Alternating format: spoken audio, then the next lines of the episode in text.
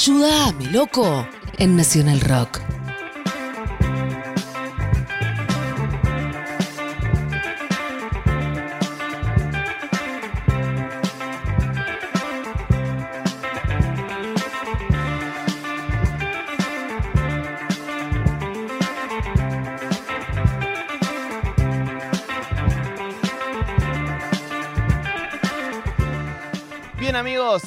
Eh, empezamos hoy una nueva obsesión rotativa. Ustedes saben, tenemos obsesiones rotativas que nos duran un mes, un mes y medio, lo que nos duran los intereses a este grupo de personas. Eh, así que durante un mes, una vez por semana, tratamos un tema. Por ejemplo, ha pasado la espiritualidad, la comida, el futuro, el, El fulbo, la música. eh, creo que no me como ninguno. Y hoy arrancamos la amistad, es verdad. Y hoy arrancamos uno que podría eh, haberse enmarcado en la amistad, porque quien Ujú. Es un amigo. Pero empezamos eh, con la obsesión rotativa del humor. ¿Y quién más para hablar del humor en la Argentina que Adrián Lackerman, a quien por supuesto aplaudimos? Hola Adri. Sí.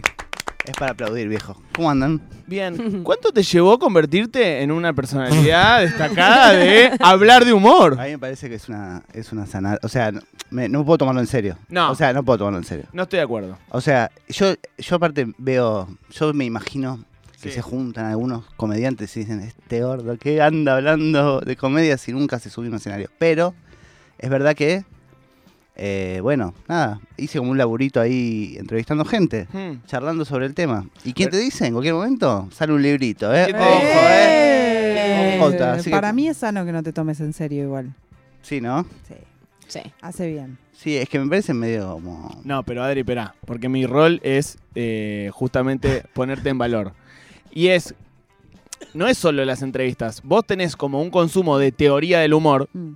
Eh, y, una, un, y un análisis de lo que es gracioso y cómo algo se vuelve gracioso que al menos mm, yo no escuché en muchos lugares. Mm. Gente Sí, que... es, es- es verdad que es como una curiosidad. No ex- no- nunca había escuchado columnas sobre humor en Mm. radio o en tele o esas cosas, en streaming y eso. Es, Mm. una, es una curiosidad. Y es verdad que eh, es siempre a favor, digamos. No es- yo no es que soy un crítico que estoy diciendo que es gracioso y que no. Eh, en realidad es siempre recomendando cosas que me gustan, o sea, siempre interesando, eh, interesándome en las cosas. O, por ejemplo, también me siento poco elitista en cuanto a quién entrevisto, digamos. Ahora viene Luisa Albinoni Buenísimo. y después está estuvo Fede Simonetti, Laila Roth y Nito Artaz. O sea, es amplio. Estuvo eh, la Cope, por ejemplo, también. O sea, es muy Vaya. amplio. Guillermo Eh, Franchella últimamente. Sí. Suar. Exacto. Suar. Aparte le buscaste una vuelta también, eh, bueno, más en las columnas que en el podcast, pero como por ahí hablar de humor de gente que no necesariamente hace comedia. Y eso Claro. mm, yo nunca lo había visto, ¿no? Como analizar, no sé, el humor de Moria. Ah, sí, eso está bueno. Eso está bueno también. Sí.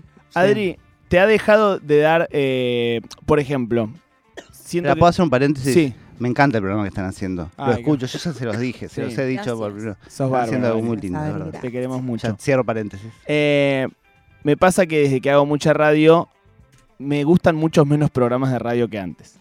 ¿Te da menos gracia las cosas desde que te dedicas a analizarlas? Eh, no, o sea, yo me... Si es bueno, cuando entra, entra, viste que es...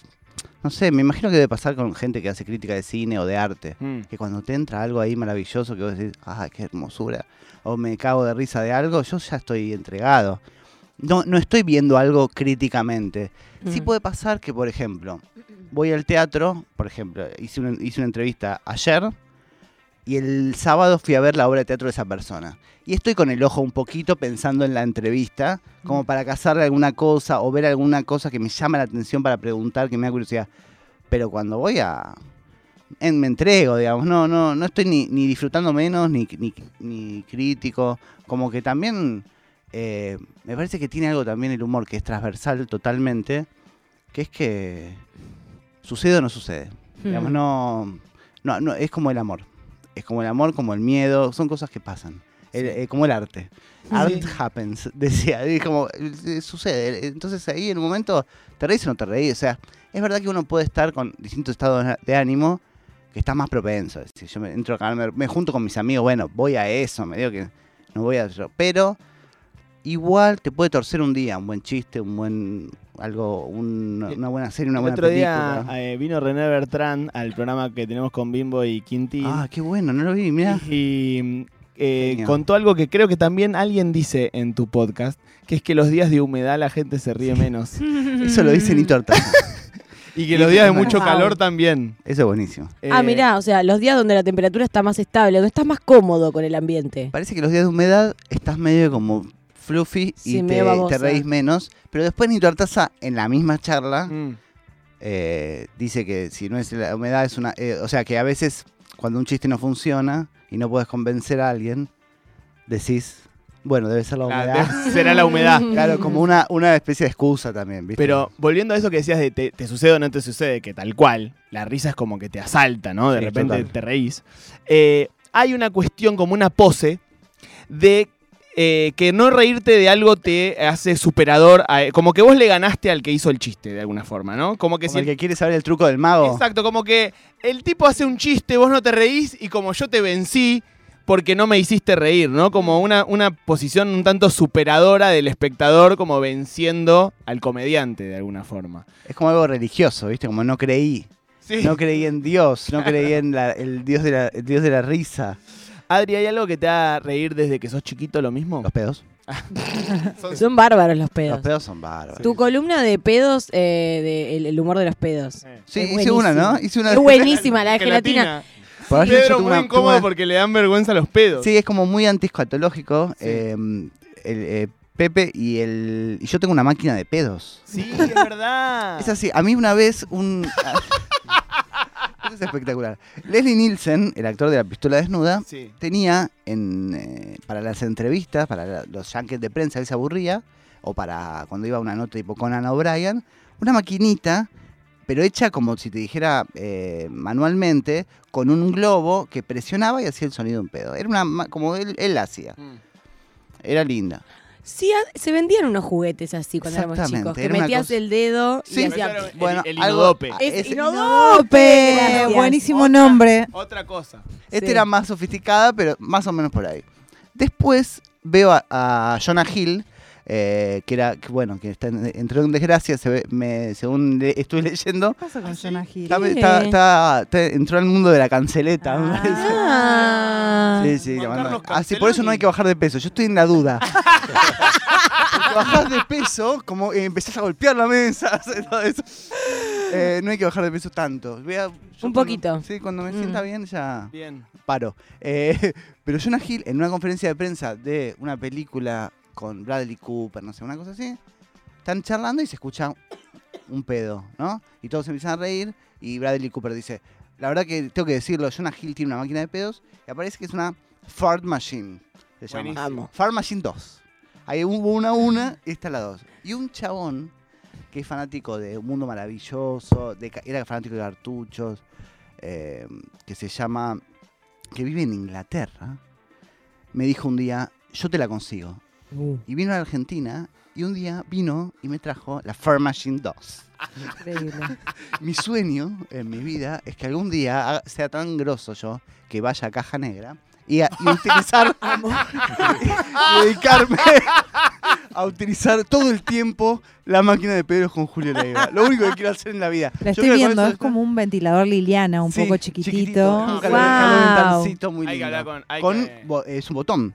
Entonces vos te lo guardás ese botón, entonces tenés ese botón así, en un lado tenés el parlantito Ay, buenísimo. y, y van saliendo eh, pedos de diferentes no- tipos. uno Claro. tras otro distinto. Un, un cortini, un yo. Pero tiene sonidos grabados. Sí, so- sí, Buenísimo. son Podés grabarle tus propios pedos. sonidos. Y Ay, podés eso sería a alguien, tipo ponerle el ventilador al lado a alguien y vos desde otro lado. Sí, tenés todo- un tramo de. Sí, sí, sí, mis hijas juegan mucho con eso muchas veces. Viene el abuelo, lo dejan escondido en algún lado y, y están con eso. Eh, es muy lindo, es muy lindo. Y después, algo así de chico, mi abuelo pa- eh, paterno, antes de dormir a nosotros, a mí y a mi hermano, nos contaba como cuentos eh, de chicas Sí. y hacía rimas eh, medio como picarescas.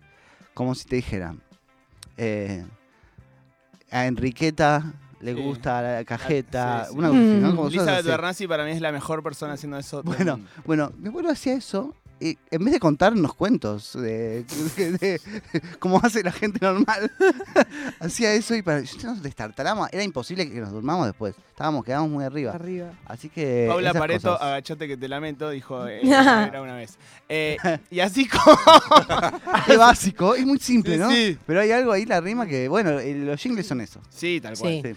Eh, y así como, no sé, no me quiero poner pretencioso, pero así como hay ciertos consumos y prácticas de, de- de los primeros años de nuestra vida que nos delimitan para siempre, Sí. eh, pasa algo así con la risa, ¿no? Como las, hay cosas que, chistes, que eso que decís vos, ¿no? Como de tus viejos o prácticas que pasaban en tu casa, que te van a, a- a- a moldear tu humor, ¿no? Sí, totalmente. Mm. Yo creo que sí. Yo creo que sí. Y también pasa, por ejemplo, el otro día que contaba alguien que eh, en una nota que todavía, una entrevista que no salió todavía en, en comedia, que es muy linda, me costó mucho conseguir, contaba una, una actriz que se ríe mucho de, de todo. Mm. ¿Viste? Como que no, no, no tiene nada prohibido de reírse desde siempre.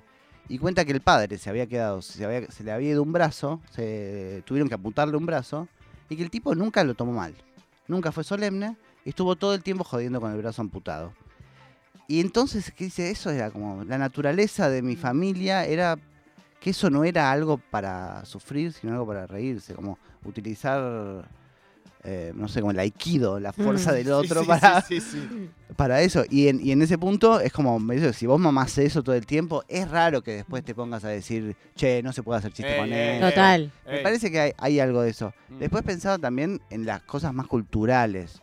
Eh, ¿Qué ven tus viejos? ¿Qué, no sé? Mm. eh, ¿Qué les da risa a ellos? Sí, o qué había en tu casa. No sé, ¿vos tenías Kino en tu casa? Sí, había O Maitena tenía Sí, seguro recontra. también. Sí, sí, sí, A obvio. mí en mi casa había, había, me- había un- uno de Kino y lo de mi tía también. Y yo cada vez que iba a lo de mi tía leía el mismo. El libro, mismo, de memoria, el sí. mismo de memoria de Kino y era como, qué sé yo, había algo. Los. Lelutier también pasaba eso, ¿no? Oh. Capaz tenías un. En mi casa había tres discos de Lelutier. Claro. Y eso los escuchabas tanto, y creo que con esto de Kino lo mismo, los leías tanto que hasta le, enten- le acasás el timing Sí. a ese humor Sí. y un poco lo vas a lo vas a querer replicar Mm. de alguna Sí, forma, ¿no? Sí. Este- En Midachi también. En mi casa había un, había Lelutier y había Midachi. eh, y hace poco lo volví a ver, me encontré con el de Midachi, que es eh, Miguel de la Tota, y que se acerca primero eh, Daddy, se la quiere levantar y después el chino. Es de una calidad, chicos. O sea, yo no lo puedo creer. O sea, no, no, no, pero hay un, un nivel de actuación. Primero que Miguel es, eh, es una mujer. Sí. Yo lloraba de risa. Padres santafesinos, Midachi era Claro. Dios en mi casa. Y lloraba de risa con Midachi, sí. O sea, hay una, está- hay una cosa que está medio raro. De, yo, yo soy un chapeloto, yo hablo muy bien, hablo demasiado bien de y Porcel, de Vidachi, pero a mí me parece que hay como una. hubo un, go- un, un corrimiento ahí de, de opiniones y de lógicas Mm. que podemos entender todo y podemos entender también los contextos, pero no valorar el, lo que era Miguel del Cel actuando de Mina. Como una bestia, un genio. Mm. ¿Viste? Podemos pensar lo que podemos pensar distinto lo- o cualquier cosa, pero hay algo como que se va perdiendo de que dejó de ser un artista de golpe, ¿viste? Claro. Es como, Sí. "Uh, el chabón es una bestia, es buenísimo. Bueno, con Alfredo Casero pasa un poco también, sí, que es como claro. no vamos a cancelar cha cha cha porque el gordo ahora dice una Mm. Sí. pero creo que desde el progresismo incluso está más permitido eh, como aceptarle al, a- al gordo casero ciertas cosas, porque quizás, no sé, ese humor es como más fino, de alguna forma, que a Miguel del Cel, ¿no? Que, digo, Sí, re. vos podés odiar a Casero, pero nadie te va a negar que es un artista. Pero Miguel del Cel capaz que sí, ¿no? Como que es muy Mm. chabacano. es chabacano, sí, sí, es, es es- grasa. supuestamente es grasa, pero es verdad porque Casero también y toda esa movida de, de Chacha, eh, Omex, eh, eran la contracara de eh, lo mainstream era Claro, Tinelli, digamos, exacto. eh, en ese mismo momento, o eh, PNP o CQC, digamos. Y ellos eran como una cosa completamente under, lo hacían en un cuartito, ¿viste? Era como una cosa rarísima. Y era más de la- del progresismo de, de los 90. Y Adri, ¿qué notas de, de Porque digo, yo veo Olmedo, por ejemplo, algunas cosas, a mí personalmente como que no me, no me termina de enganchar. Sí. Y creo que tiene que ver más que con el contenido, que siento que me re puede hacer reír una guasada, o sea, no, no, no, no es por ahí. Como con ciertas formas, tiempos, eh, no sé, como que tiene Ah, más que ver ser. como con el ritmo que con, eh, que con si dice algo que me parece eh, machista, ¿no? Como que no, Sí, no- sí. no va por ahí. Eh, y ahora el, me siento que el lugar en donde se hace humor, aunque sea mainstream, es TikTok y como videos de redes sociales. Y eso sí o sí tiene que modificar la, la forma de hacer un chiste, ¿no? Igual, o sea, el- lo de los tiempos es lógico porque uno tiene otras lecturas, o sea, Mm. tiene otro estímulo diferente. Te pasa con cosas de hace 10 años, ni siquiera tenés que irte a Sí. hace 50 años. Ah, em, también yo me crié viendo eso. O sea, los viernes en mi casa era, estaba Gasalla y hacía zamping en las pausas con Cine Shampoo, que estaban las de Horno de Porcel, ¿no? Que yo, que yo pienso, yo tenía nueve años viendo eso, era como, ¿qué? ¿Cómo estás re loco mis abuelos? Bueno, mi abuelo era todo eso. Y, em, ta- pero, ¿qué decías lo de TikTok? Para mí igual el humor ahora eh, está en mejor calidad en las plataformas. O sea, Claro. eh, cine... em, eh, ah, Netflix o... no, sí, pienso en Porno Grado, Sí. pienso en Finde, Mm. O en el cine, digamos. División Palermo. División División Palermo. Palermo. Creo que ahí están, son generacionales, son gente cercana, Mm. pero me parece que ahí está calidad Sí. eh, y, y gracia, digamos, eh, absolutamente. Finde para mí es una locura. Locura. Fin de locura. División. Palermo es el- espectacular. En otro nivel está Porno Helado, que también es, Mm. es un delirio hermoso. Parece que ahí, ahí está la, la cosa que está actual aparte. Mm. Está como, entiende totalmente la época en donde está transcurriendo, ¿viste? Como son eh, geniales. Y después pasa algo que a mí me gusta, que es que el teatro independiente en Buenos Aires, eh, y no sé, tal vez en otros lados del país también suceda, que el teatro más, lo que era, es under o es más, tiene mucho humor. Mm. Bueno, Y fuimos no a era ver Las. Reinas el Uf, otro día. bueno, Paula Greenspan y Lucía Maciel. Nos cagamos de risa. Un ritmo increíble. eh. Muy talentosas las dos. Espectacular. Y bueno, ahora están en una sala más grande que es eh, como el Astros, Astros, pero sí. lo hicieron muchos años en el Morán, ¿no? Bueno, el- ellas, eh, bla, bla. los bla bla, Sí. bueno, la, la- la obra la vieron, la de... No, tengo No. que ir. tengo No, que no saben lo que. No, no, no, pero era tipo eh, vomitar de risa. Como una. Ah, o sea, no sabes si te estás riendo ya de verdad o es que entraste en una locura genial de gente. Sí, te estás riendo de tu propia risa incluso. Es increíble, sí, sí, sí. Del de al lado que no conoces, viste, es increíble.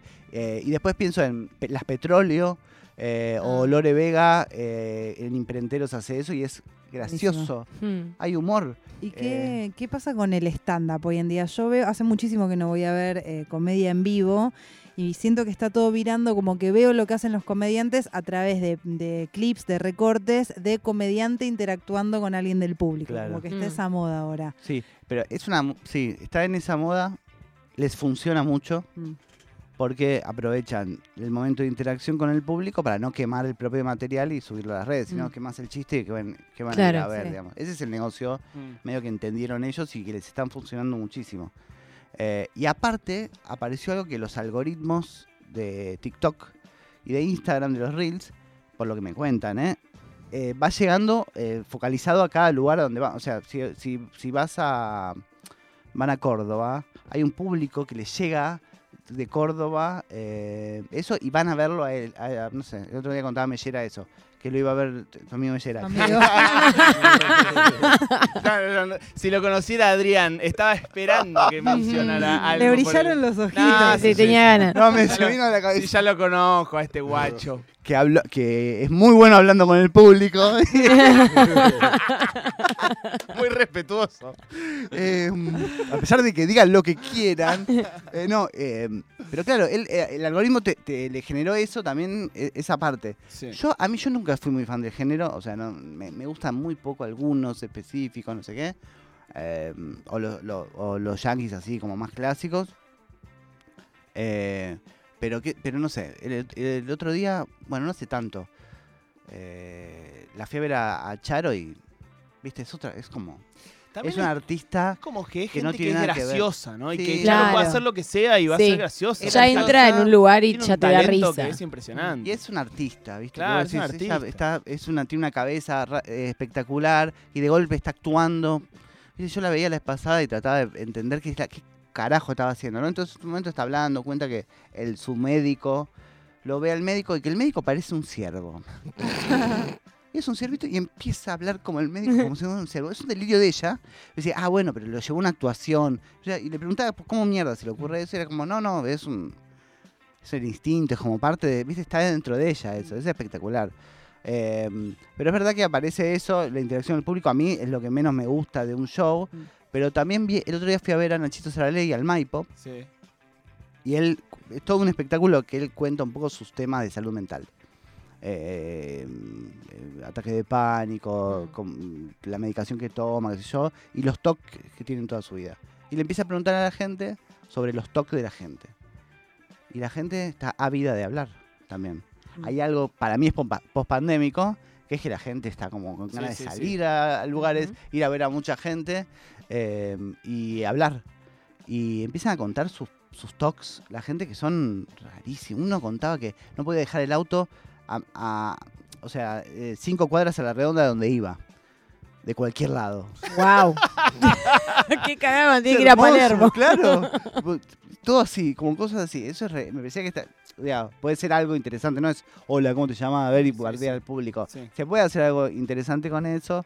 Eh, y, y él, y él lo hacía. A mí me- eso me, me copó. Adri, para mm, vos como comediante, eh, digo, nada, bueno, pero has hecho... ¿Vieron qué linda mi riñonera? Has hecho... A Cope le va a Ay, gustar. No, es lindo. Es bárbara. Es hermosa, una riñonera de Homero. Eh, pero has hecho comedia en radio, no te, Sí, no- es no te verdad. hagas el pavote, en Toma y. Daca. Sí, Y ahora en, en edición especial sí, claro. tenés, o sea, Sí. un rol... Y en Un Mundo Maravilloso también hacía y en un mundo maravilloso también. Eh, ¿Te da nervios? ¿Cómo te preparas para eso? ¿Qué te gusta hacer? No sé, yo estoy como... em, creo que todo este tiempo, hasta hoy, digamos, más o menos, aprendí a perder miedo. Ya voy como a esa. Es algo que me costó muchísimo. Como que voy, no sé. No sé, hoy me encont- hoy estaba, hoy fui a Blender a la mañana. Sí. Em, ¿Está todo bien con los de Blender? Sí. Qué porro que Re. No, pará, y, em, y te digo, tenían que entrar y me dijeron, tomá, tenés una valija, entrás como si fuera gran hermano. Y Yo, yo como, bueno, Sí. como no me importa nada. ¿Sentís que en otro momento te hubieses hinchado más Ay, las me, hubiera, pelotas? me hubiera titubeado, me hubiera preocupado, me hubiera puesto mal. Me parece que la clave, es medio que también lo fui aprendiendo de las entrevistas, y es Ah. como, para hacer eh, humor hay que perder el miedo, Mm. y como... Y que, que si después haces una cagada, que no importa. Como que medio que el chiste es el ridículo. Puede andar bien o mal, o medio que es eso. Y mm, después trato de como lo que me pasa en general en cualquier laburo, que es tratar de encontrar el lugar donde tengo que estar yo. Digo, si estoy al lado de Martín, Claro. Garabal, yo tengo que estar eh, acompañándolo. ¿Qué necesita él? No voy a ser yo el más gracioso. Y saber eso. Y si estoy con Charo, lo mismo. eh, y saber cómo es hacer un buen partener y cómo llevar una buena cosa. Y cuando estoy en otro lugar más protagonista, no sé, cuando estaba haciendo la- las columnas de gelatina, Mm. era mío eh, como el espacio. Entonces estoy yo, medio que si es un chiste es mío o es... eh, Y tenías un rol más humorístico vos. Sí, ese- sí. ese ese Y mm, es como para mí también es- eso es re importante. Encontrar el lugar como de. En cada lugar donde estoy, saber medio ubi- ubicarse. Que no es una boludez para mí. Es como adaptarse. No sé, viste que a veces eh, que llegas a un lugar o ves a una a gente hablando en un panel que hay alguien que está como más con ganas o como que, em, que tiene más ganas de sobre. O sea, no, no, pensar en el engranaje también. Mm. No, pensar en lo que se está contando, pensar en qué está, qué está pasando, qué suma que yo grite más fuerte o que yo, que yo dé un pie. Mm. No sé. Entender tu personaje de alguna forma. Sí, me parece que eso es lo que trato de hacer. No siempre sale bien, pero lo que sí clave es que me estoy animando mucho más a hacer cosas y me divierto. Estoy como re, ahora estoy lo- me divierto mucho, ¿Crees que se puede como hacer humor si lo que estás haciendo no te está divirtiendo? seguro, como todo. Mm. Me- y pueden ser re buenos profesionales. eh, sí, seguramente. Esa generación de, de Yayo, eh, no sé, toda, toda esa banda, Pichu, Pichu, Pachu. lo tienen muy en claro, ¿no? Como que es su laburo. Sí, Y sí. que los tipos van ahí y tienen que hacer algo. Y, y, tener- y bueno, René, eh, René Bertrán, que era eh, como el director de Checho y Batista, Claro, claro. estábamos todos muy. Eh, bueno, pero esto no me gusta y, y no me representa como artista y no es mi Mm. identidad artística. ¿eh? Y René venía y decía, chicos, esto es un trabajo. Claro. Y acá hasta las 10 de la noche tenemos que sacar un programa y lo vamos a hacer de la forma que sea. No rompa las pelotas. Claro, Este, y hay algo de eso. Eh, Adri, ¿te hincha las pelotas a veces el humor en una época en donde eh, todo tiene como ciertas pretensiones humorísticas. Digo, los políticos tienen que ser graciosos, los periodistas de política tienen que ser graciosos, los kinesiólogos tienen que ser graciosos. Como que hay una. eh, los noticieros y tienen. eh, No está obsesionado con los kinesiólogos haciendo otras cosas. Sí. es que siento que eh, Algo le pobre, pasa. ah, debe haber muy buenos kinesiólogos que no quieren tener TikTok y, y Ah, deben estar claro. pidiendo mucho laburo. Es tu lucha esa. Es mi lucha, que los kinesiólogos vuelvan a sus consultorios. Este, eh, pero te La- rompe que un la naturaleza vuelva a estar. en Sí, que cada uno eh, te rompe un poco los huevos Y- a veces o te gusta. No, es que hay medio una dictadura ahí del humor extraña.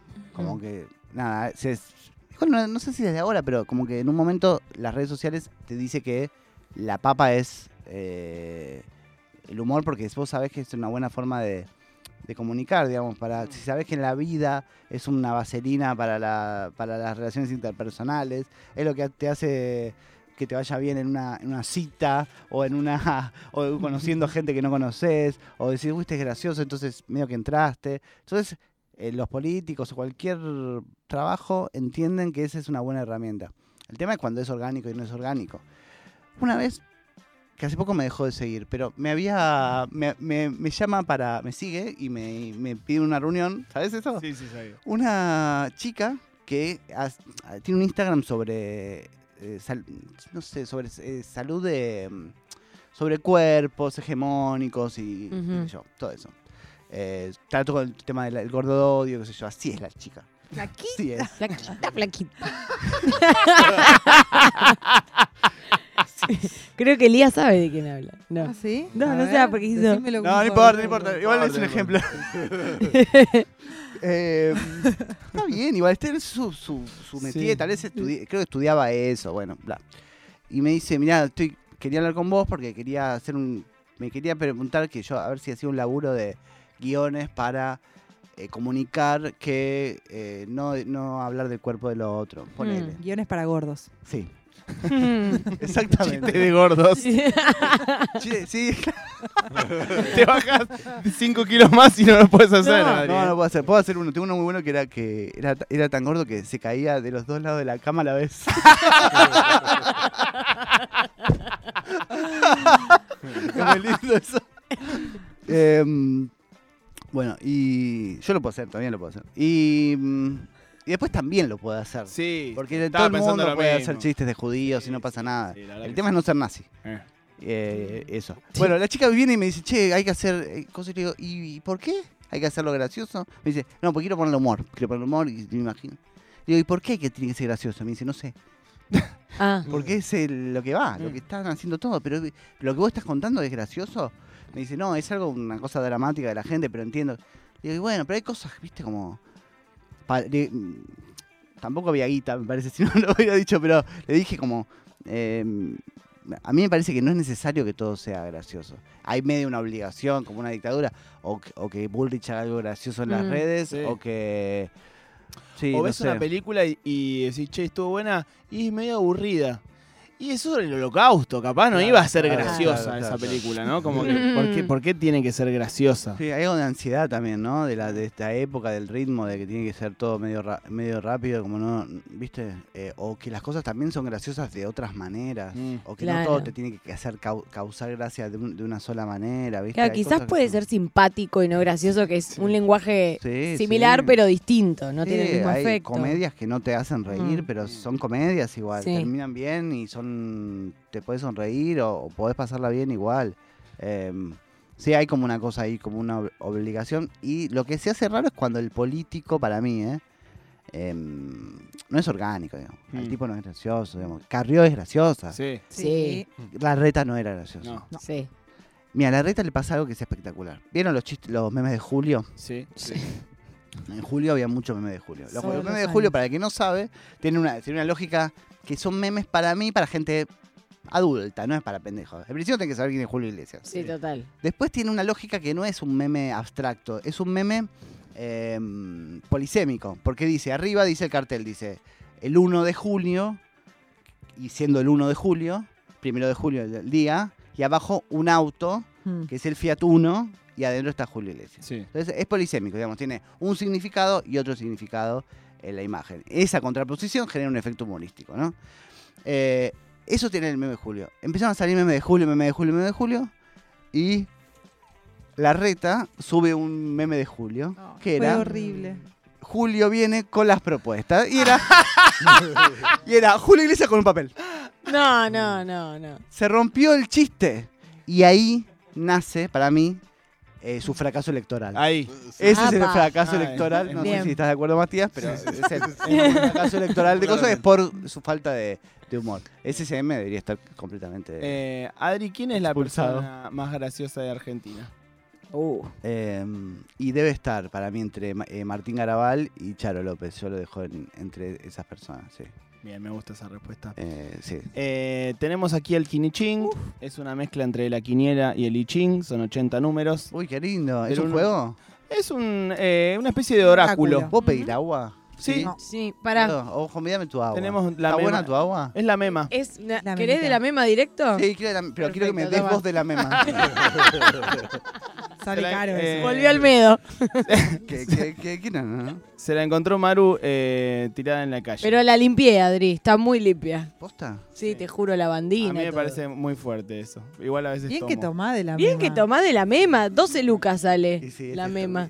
¿Sabes la mema Tomador de la mema. tomado? Está. Bueno, son eh, 80 números. Eh, vos elegís el que más te guste y esto te devuelve una frase de una personalidad destacada del arte, de la cultura, de la política. Puede ser Peralta de Ocupas, Manuel Belgrano, Tony Soprano, eh, 80. Aladín. Qué Es la primera vez que no estoy nerviosa porque le salga el 17. Sí, Sí. porque el 17, ¿es el 17? No, el ¿Quién es? 18, el 18. 18. El 18 es conseguirte un trabajo honesto de papo. Está bien. Y una vez nos tocó, por ejemplo, con un rabino. No. ¿Y, con quién más? y no, con con, la sommelier, sommelier de de mate. Que encima no estaba acá, porque si es en cara, bueno, pero por teléfono Si es era en más cara, incómodo si es en cara, yo le muestro los papeles que digo, bueno, mala suerte. Sí. Pero era por teléfono, elige 18 y yo le tuve que decir, conseguiste un trabajo honesto. A una Ah, sommelier de mate. Lo honesto que fuiste que no leíste otro número. Eh, Yo creo que le hubiera sabe. leído el de arriba. y es muy impresionante el Kinichin. ¿Por qué? Porque siempre tiene algo que ver con el invitado. Me gusta. Y Adrián eligió el 80, un número que nunca había salido, Más. Que es Show Must Go On de Queen. Y Está creo bien. que tiene que ver con el humor. De alguna forma. Te la vendiste mucho. sí, sí, sí. Pensaba que sí. no hay dos sin Yo dije, tres. claro, salió Sí. el medo. boludo. Sí. Eh, bueno, me gusta, me gusta, me gusta, porque hoy justo lo mencioné a, a Freddie Mercury porque Mm. no sé si ustedes sabían que Mm. Daisy May Queen, Sí, eh, mi amiga. tu amiga Daisy May Queen, ¿En serio? No, pero ella me quiere mucho. Ah. Me invitó a la Ah. India. bueno, ella fue a la India, Sí. donde nació Freddie Mercury, Mm. tocó un registro civil, así como si fuera el hijo, hijo de vecino, y dijo, ¿qué tal? Vengo a retirar la partida de nacimiento de Freddie Mercury. ¿Qué? No puede ser. Esto. Dicen, sí, qué sé yo, bueno, firme acá, no sé qué, y le entregaron a Daisy May Queen, Daisy May Queen, que aparte se llama May, May Queen. Brian May, y Por- Queen sí. por Queen, y Daisy, no sabemos, Por, Por el- por Daisy. La de Disney, Donald, sí. em, le entregaron la partida de nacimiento. La partida de, nacimiento de Freddie Mercury está en el poder de Daisy May Queen. Recorte para redes, se sube TikTok. Esto va a estar subtitulado. En amarillo, con algún emoji en el medio. Esto que acaba de decir pack. Lackerman va a estar subtitulado, quiero que lo sepan. Gracias Adri por venir. Me encantó haber venido. ¿Me puedo quedar? Sí, claro. Sí. No, no me voy. Bueno, Bueno, me quedo. haz lo que quieras. No, no me voy. Adrián Lackerman pasó por las obsesiones rotativas dándole comienzo al mes del humor aquí en Ayúdame Loco que sigue hasta las 6 en la radio pública de rock.